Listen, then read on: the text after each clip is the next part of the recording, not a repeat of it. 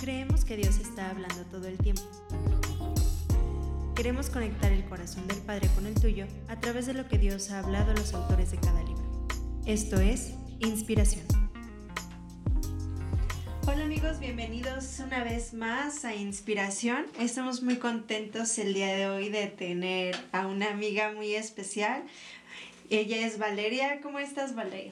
Hola, Marianita. Me da mucho gusto estar aquí contigo y bueno, pues súper bendecida por la oportunidad que puedo estar aquí en Inspiración y bueno, pues aquí estamos. Hoy vamos a platicar acerca de un libro que la verdad es, puedo decir que está en el top 10 de mis favoritos. Se llama Radical, de David Platt.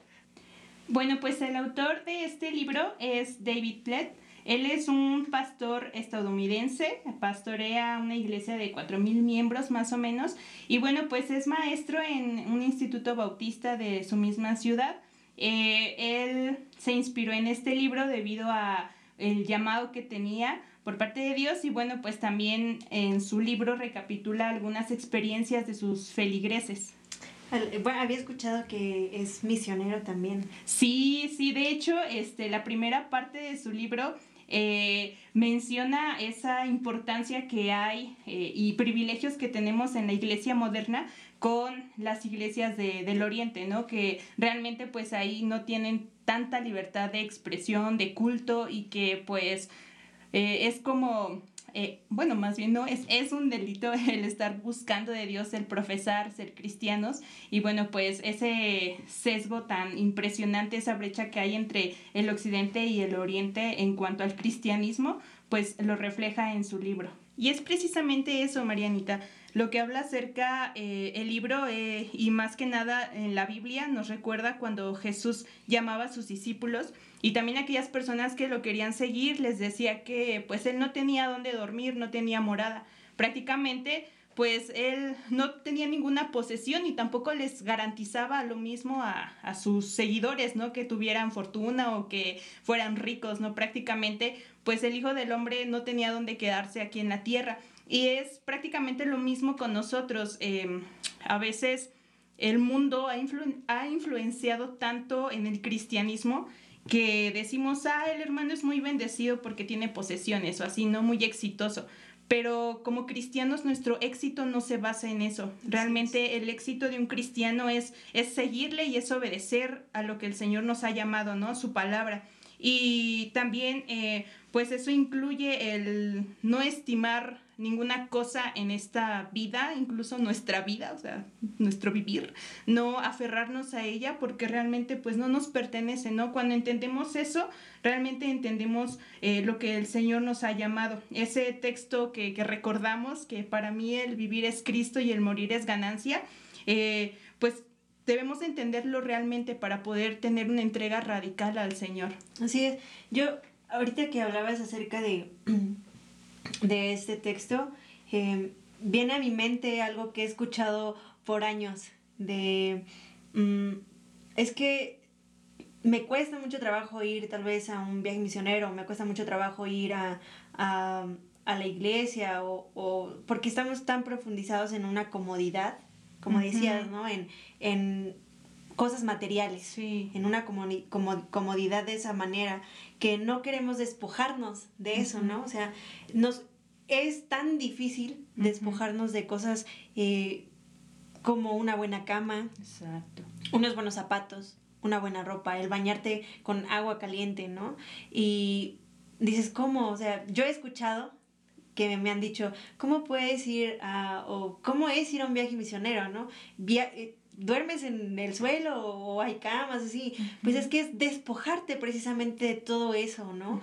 Por ir a dar un servicio, no para ti ni para los hombres, sino para Dios, porque al final fuimos llamados para eso, fuimos hechos para eso, para el servicio. Así es. Y el despojarnos de las cosas a veces es bien complicado, es difícil, pero vale, cuéntanos acerca del, del libro. Uy, mira, te puedo decir que la verdad tenía algunas expectativas del libro. Soy por lo regular de ver, o más bien leer el prólogo, bueno, el reverso de los libros, y ya más o menos me doy como una idea de qué va a tratar y todo eso. Y la primera vez que lo leí se veía muy prometedor, estaba algo escéptica realmente. Habían muchos em, pues personajes que ya lo habían leído y decían que el libro los retaba, les iba a cambiar la perspectiva y un buen de cosas. Yo creo que un libro que siempre reta es algo muy bueno, ¿no? Sí, sí, Eh, sí. Yo recuerdo mucho que en la época en la, en la que lo leí estaba como más bien no sabía hacia dónde me dirigía, ¿no? Y yo creo que el libro vino a abrir un panorama mucho más allá de quiénes somos en Sí. Cristo, de lo que hacemos y hacia dónde nos dirigimos, ¿no? A nuestro llamado. Exacto, precisamente el llamado. Much- muchos, en, muchos cristianos están como muy frustrados en no saber cuál es su llamado o para qué van a servir en la iglesia o qué van a hacer después o muchas de esas cosas. Y yo creo que este libro viene a ser parte de, ¿no? Bueno, yo lo veo así. Sí, de hecho, eh, creo que como cristianos sentimos que el llamado es específicamente a ser un pastor, misionero, evangelística y, bueno, estar en evangelismo, pero realmente el llamado para todos es uno y es algo que a veces pasamos de largo, ¿no?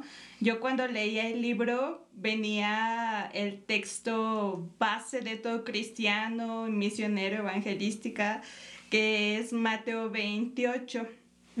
Entonces habla acerca de ir y hacer discípulos, ¿no? Claro. Algo que decía en el libro era que tomamos mucho las promesas de Dios literalmente. Cuando son bendiciones, decimos, sí, es para mí, lo recibo, sanidad, liberación y todas esas cosas, ¿no? Sí, claro. Que no está mal, obviamente.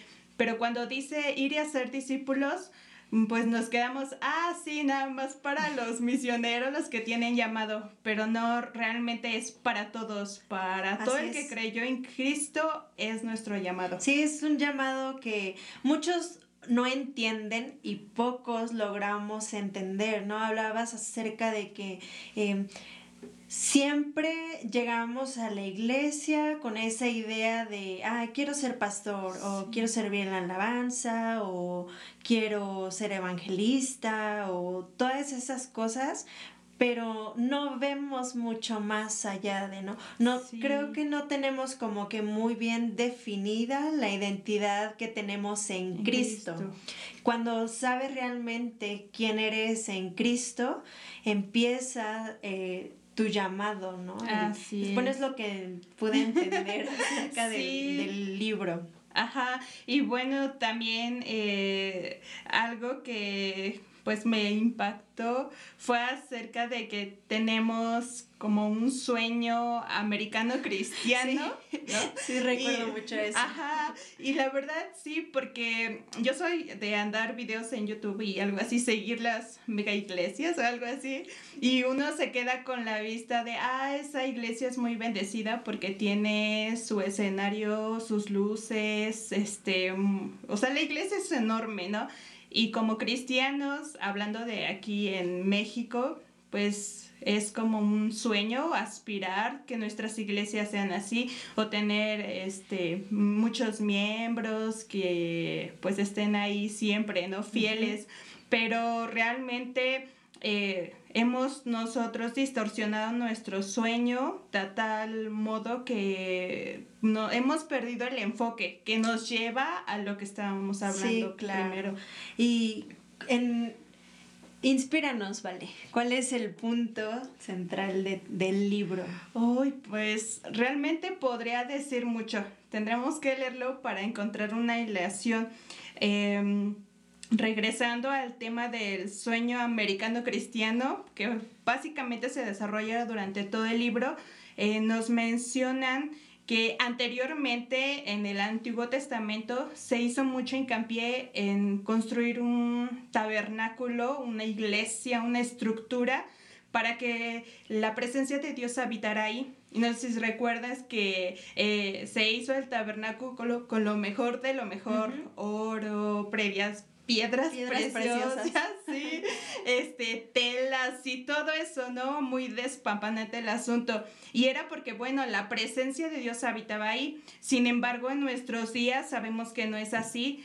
Y algo que debemos recordar siempre es que uno como cristiano es ese templo donde la presencia de Dios tiene que morar para llevarla al mundo. Ahora no es necesario tener algo construido, sino realmente uno como hijo de Dios es el que lleva la gloria de Dios al mundo. Y eso es algo muy padre que debe de ser nuestra guía durante nuestro caminar aquí en la tierra. Así es, yo creo que también es algo muy como complicado de algo que la santidad, ¿no? Sí. O sea, es algo que es muy de quiero esa santidad, pero no queremos tener ese sacrificio de morir a nosotros mismos para poder tener esa relación con Dios. ¿no? Sí. Y en esta actualidad yo creo que es más con los jóvenes, ¿no? Es como muy difícil llegar a, a que podamos llegar a comprender si no hemos muerto a nosotros mismos para poder tener ese, esa comunión con Dios y poder eh, ser un buen reflejo de Jesús aquí en la tierra. ¿no? Sí, eh, el autor mencionaba acerca del nombre de su libro, ¿no? Radical. Y es precisamente eso, que nuestro Señor Jesús se entregó radicalmente, o sea, no escatimó en entregar su vida y por lo tanto nosotros también debemos de tomar ese ejemplo, entregarnos radicalmente en, espíritu, en todo lo que somos nuestra economía, incluso mencionaba acerca de que muchas veces tenemos como que esos puntos ciegos en el cristianismo, ¿no? Queremos que el Señor nos hable tal cual, su voz audible, tener una revelación, ángeles y todo, pero a veces descuidamos mucho algunas, algunos mandatos o, ¿cómo llamarlo? Eh, pues sí, órdenes que él nos da, ¿no? Por ejemplo, este, cuidar a los pobres, visitar a las viudas, etcétera. Que no necesariamente esas acciones nos dan la salvación, porque pues ya sabemos de quién proviene, pero es algo que refleja nuestro amor, el amor que el Señor puso en nuestro corazón y por ende que podemos dar hacia los demás. Entonces, eh, pues la entrega de un cristiano tiene que ser completamente radical. Y vale. Te iba a decir, Bere. Sí.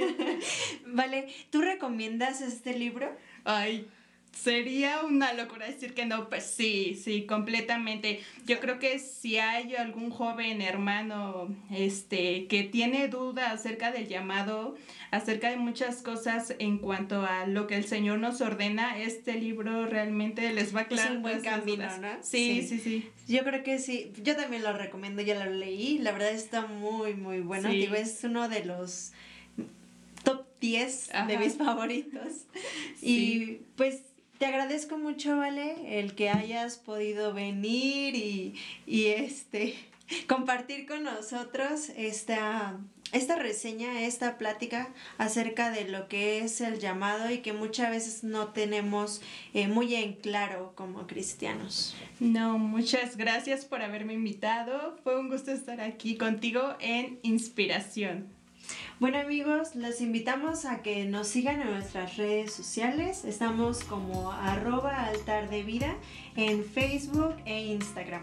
Así que si ya leyeron este libro, también nos gustaría que nos comentaran acerca de qué les pareció o algo que ustedes hayan visto en especial.